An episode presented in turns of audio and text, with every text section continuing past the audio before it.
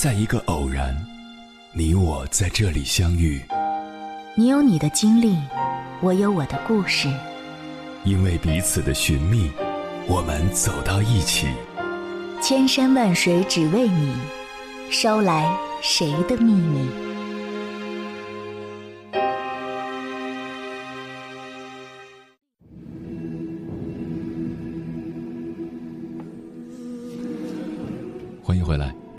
夜行者，这里是正在直播的中国交通广播，千山万水只为你，深夜不孤单。我是迎波，绰号鸭先生。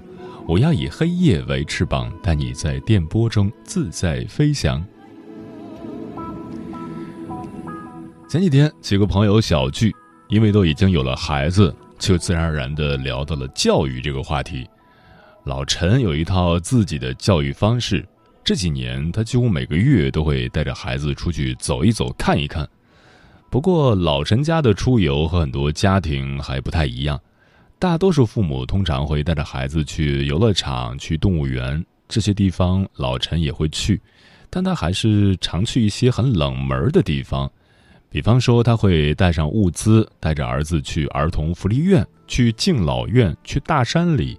会带着儿子去听评弹、看戏剧，也会时常带着儿子去老家农村的亲戚家吃吃饭、聚一聚。见见世面是老陈提到的比较多的一个词，而对于见世面的理解，老陈说，所谓见世面，其实就是见见真实的生活。不夸张的讲，老陈的儿子豆豆是我见过的同龄孩子里最有气质的一个。接人待物都十分得体，拿捏的恰到好处，不跋扈，不怯场，温和又开朗，一切都是刚刚好。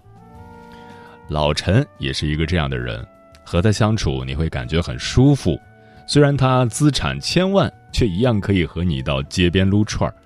虽然年长我几岁吧，但是说话却很少有说教的口吻，反而态度谦逊。这也许就是真正见过世面的人所拥有的气质吧，而这样的人往往活得都很有质感。曾经有一位听友跟我说：“我还有五年就要结婚了，可是现在还一无所有，没房没车没存款没对象，很焦虑。”我好奇的是，为什么他连对象都没有，却知道自己还有五年就结婚了？结果他告诉我在他们老家，男人最迟到二十八岁是一定要结婚的。有人听完可能会笑，请先别急着笑别人。很多人其实和这位听友是一样的，都在试图将人生活成标准模板。很多时候，标准即意味着平庸，也意味着失去了自己。我朋友洋洋家。家境还不错啊！大学毕业后出国留学，谈起在国外的几年经历，洋洋感慨最大的就是，不要轻易对一个人下结论，包括我们自己。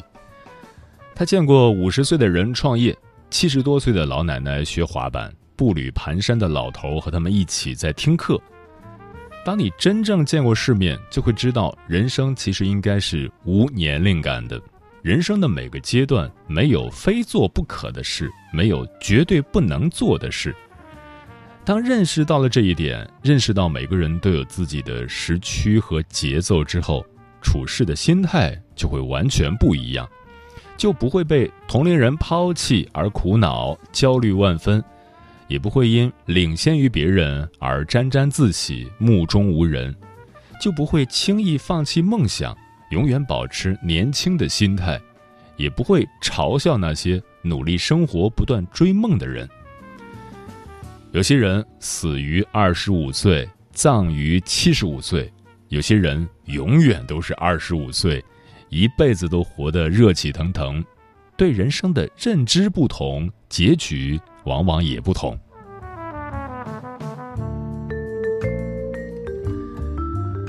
很多父母也会带孩子出去看世界，可往往只局限于吃喝玩乐，见识是增长了，但总是少了点味道。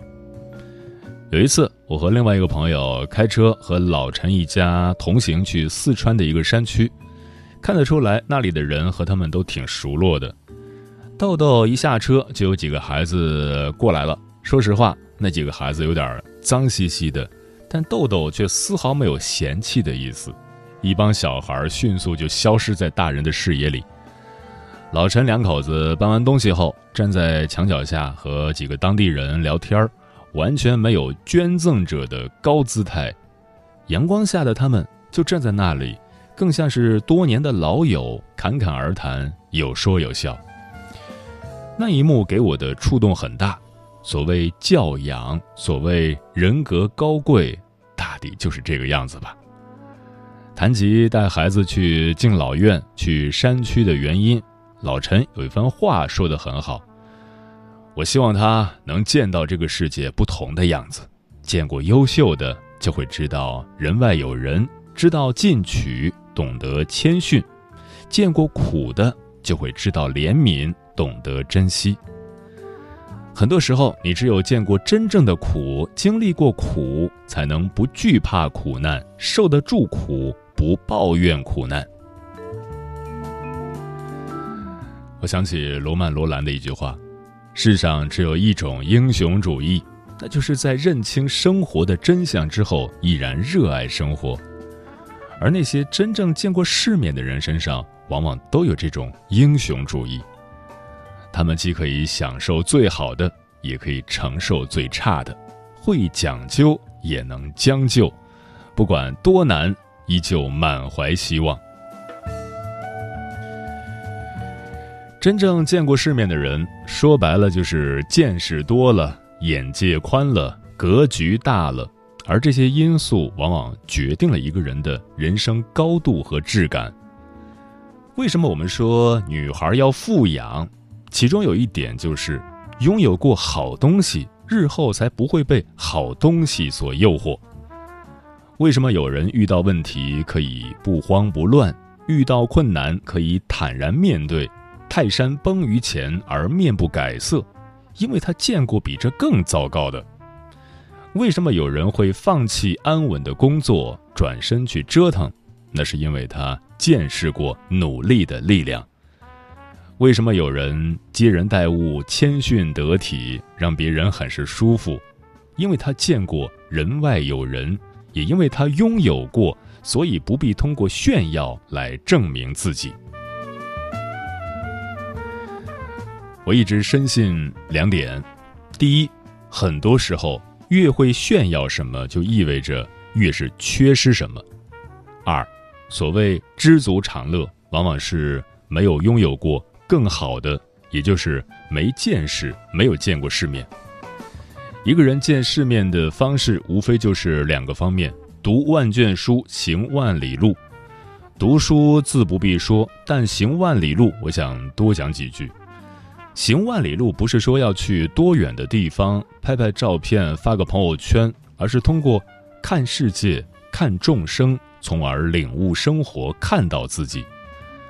当有一天。你真心觉得每个人都不容易，不轻易去评价一个人，真正热爱生活，不活在别人的评价里时，你才算真正的见过世面了。而人生最好的模样，也不过如此。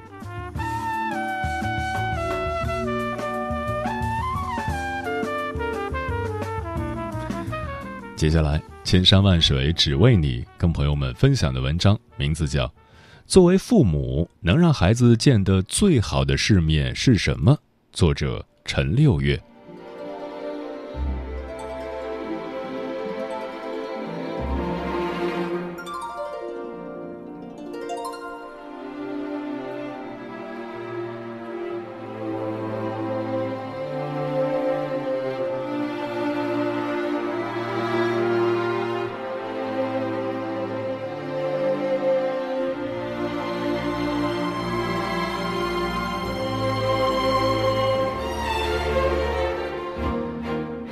最近，一个妈妈跟我吐槽，她家孩子因为没能认出一个名牌鞋子的牌子，被同学嘲笑没有见过世面。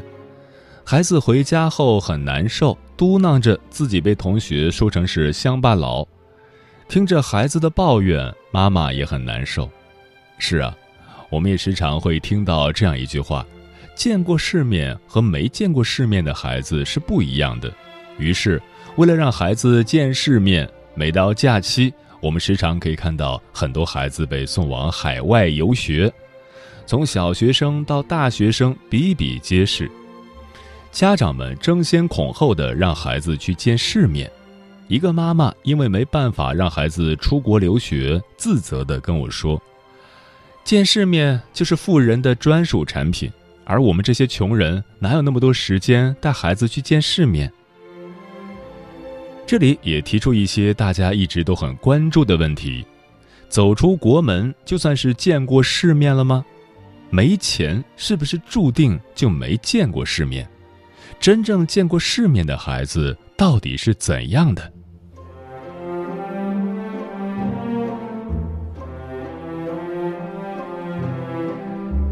见过世面不是自觉高人一等。不能否认的是，一个人见过的天地越大，他的思维的确会更加灵活和开阔。美国生物学家也通过实验发现，人的大脑皮层因为环境的不同而有所差异，而环境越丰富，大脑发育就越好。曾经有一对八零后小夫妻轰动全网。他们攒了一些钱，但是却没有给孩子买几百万的学区房，而是双双辞职，带着五岁的儿子巴乔去环游世界。在人文地理、民俗文化的感染下，孩子成长得无比迅速。他比同龄人更为稳重，在陌生的场合从不会怯场，在熟悉的场合总是好奇心满满，非常有主见。世面这个词，不同的人有不同的定义。如果硬要给见世面一个定义，我想网上一个高赞评论做出了很好的回答。见过世面后，思维方式才是最大的亮点。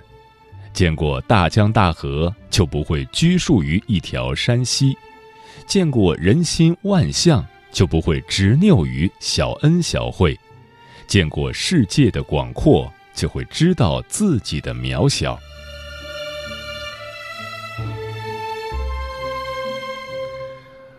我曾看过一则新闻，一个妈妈带着孩子见世面的方式很特别。经济条件不错的他们会带着六岁的孩子去工厂里工作，让孩子体验上班的滋味；他们也会带着孩子去贫困山区住几天，徒步爬山，看看山里的生活。孩子的父母解释道：“让孩子看到生活的另外一面，只是让他知道某些东西的来之不易，更懂得慈悲和珍惜。”为什么我对这个新闻记忆犹新呢？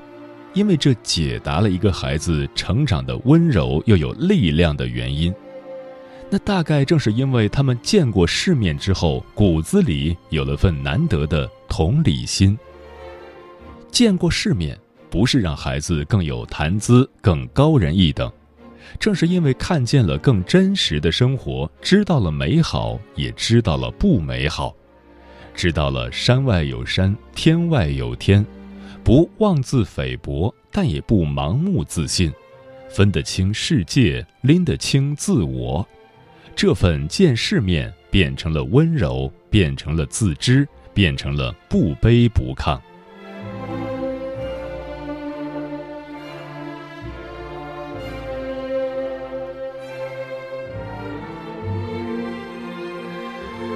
能在心中悟，才是吸收了世面。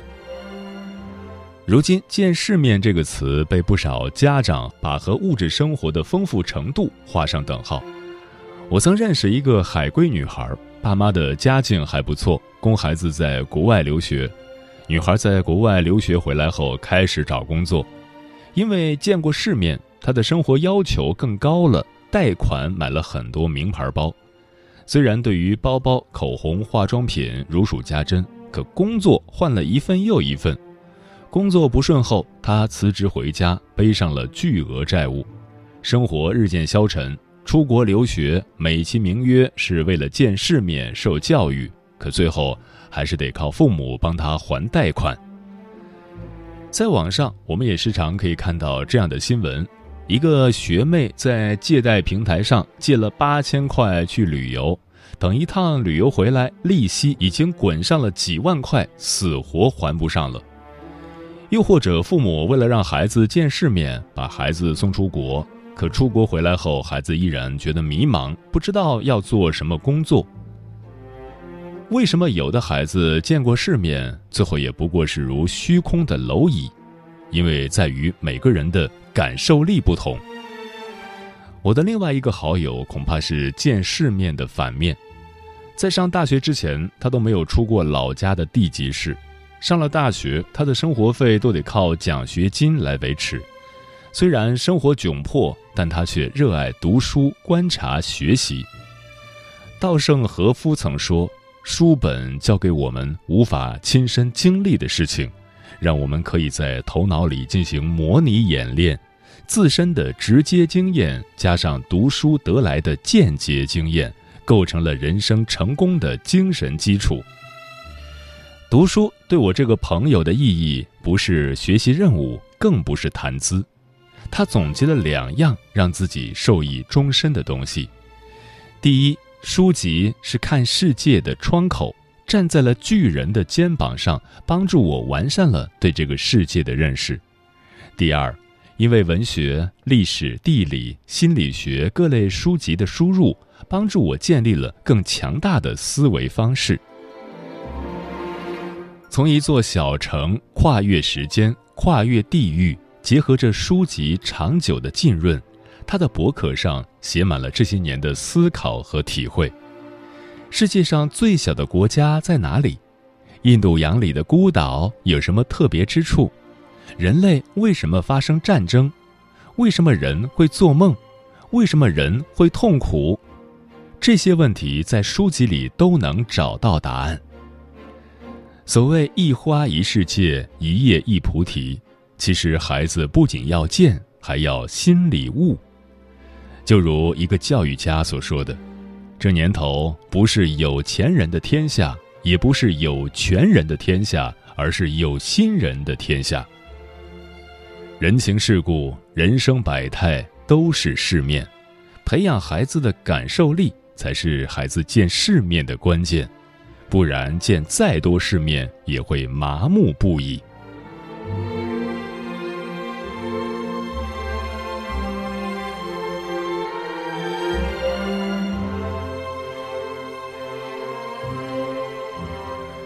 见世面拼的是格局。童话大王郑渊洁曾在综艺里谈起自己儿时的一段经历。在村小上学的他，因为一篇作文受到老师的严厉批评，最后闹到要被退学的地步。郑渊洁的父亲得知之后，并没有责骂儿子，而是毅然带着他离开了学校。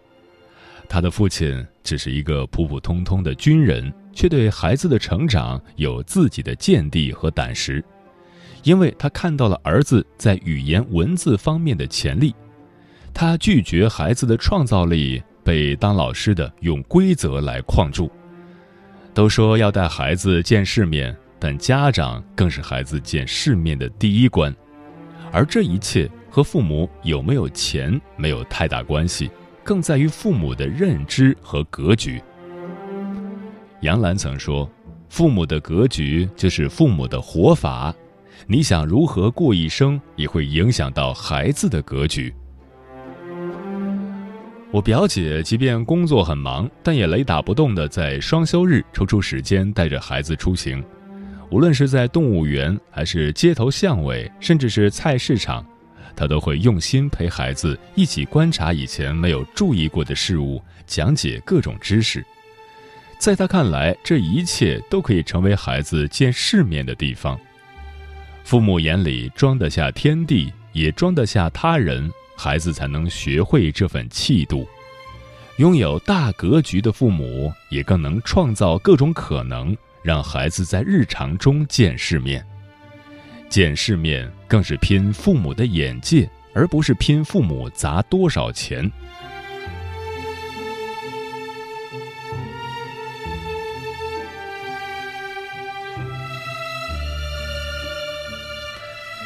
见世面，更是要见真我。作家美亚说：“当你看过世界，见过众生，才能发现你要见的世面是你自己内心的勇敢和自信。”我在大学的时候曾和一个朋友去日本游玩，小巷里藏着一家饭店。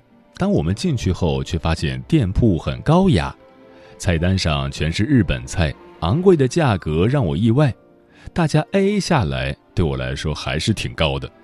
可没想到，朋友看出了我的窘迫，用英文对服务员说：“不好意思，进来的时候不知道你们家的价格，我们还是学生，承受不起，不好意思打扰了。”我有些面红耳赤。而他走出饭店，却没有任何尴尬，而是自嘲道：“大城市就是不一样，小巷子里的小店也这么高级，长见识了。”我相信，从高中就出国留学的他，去过十多个国家，早已经见过更多高级的餐厅，消费过更昂贵的午餐，但他体谅到了我，知进退，有格局，无所谓旁人的目光。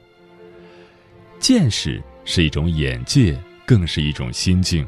而他的梦想看起来不是这么牛气，只是想毕业后深入乡野，做一名考古学家。这大概就是见世面最美好的样子：有最遥远的梦想，也有最朴素的生活。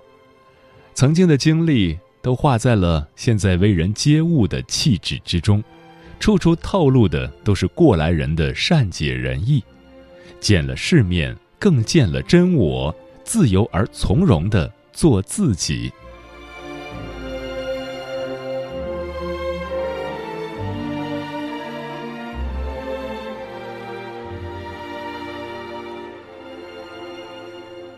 见世面的目的，最终指向幸福感。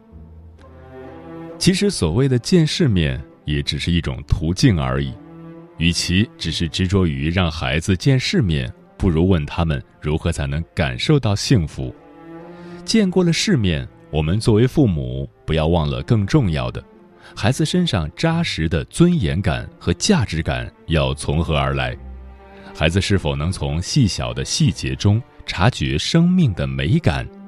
孩子知道自己要什么、为什么而活吗？不要觉得这些并不重要。正是这些品质能帮人克服一切苦难。如果孩子在以后觉得去乡村支教比在大城市更好，你又会作何打算？张德芬说：“太多条件优越的孩子茫然的活着，感受不到幸福。见了这么多世面，无非也是想让孩子能够幸福且快乐，智慧且包容。所以放松一点吧。”父母带有灵性的教育，才能带有灵性的孩子。想要让孩子见世面，和钱绝对没关系，和爱有关系。当我们养育的孩子长大，成为妈妈或爸爸，即便过着平淡的生活，他们能否在和恋人相爱时感受到生命的激情？即便物质暂时匮乏，他们能否感受到自己的价值感？通过小确幸看到美好，这一切不是钱能决定的，而是来自于内在的品质。如果真要给孩子世面，那父母们先努力吧。我们内外兼修，认真且酷，力所能及，活出自己，不是用钱，而是借用我们内在的品质，这是给孩子最好的世面。静静凝视窗前，脑海的是谁像花在冬季睡眠？天边已泛彩霞，这一刻都是像画，但始终一个归家。转眼间。太多的变化，人潮内听这闹市的笑话，瞬间所有悲伤都只觉渺小，慢慢学会世界若暂停，仍不再重要。其实命运就像大厦如都市幻化凌乱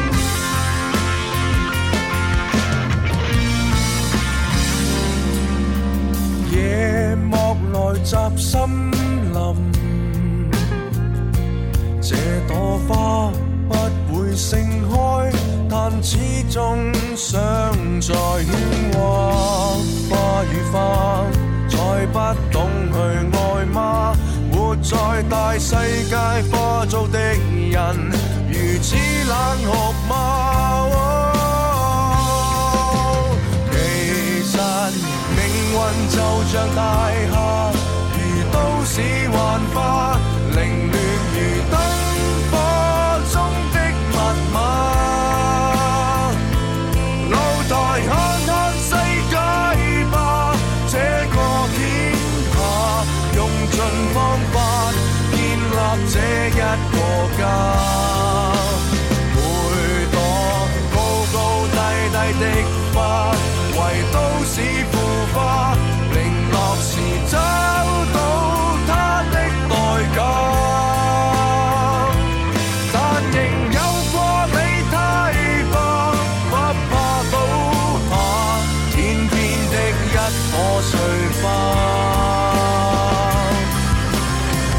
谁已枯骨？